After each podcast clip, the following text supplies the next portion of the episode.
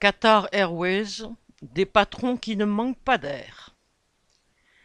Des commentaires élogieux fleurissent sur les sites pour la compagnie Qatar Airways, considérée comme l'une des meilleures au monde au regard de son service de haute qualité. Vu par les salariés qui font tourner la boutique, guillemets, c'est carton rouge et même rouge vif.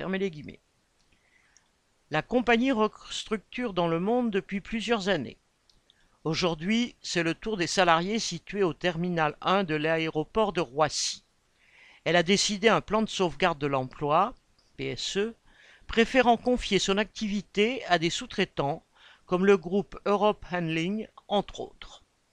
Sans même parler des combines avec ses contrats de sous-traitance, la direction a été capable de convoquer des salariés par mail sans évoquer le motif de l'entretien, puis d'annoncer sur place leur licenciement. Elle est à la manœuvre depuis le 20 octobre et a aussi été capable d'embaucher dans le même temps, aussi choquant que cela soit.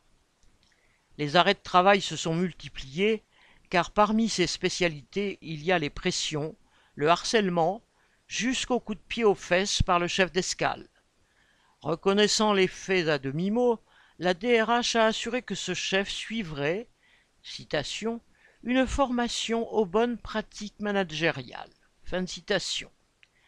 Derrière la vitrine de Qatar Airways, la réalité d'une direction qui écœure et révolte.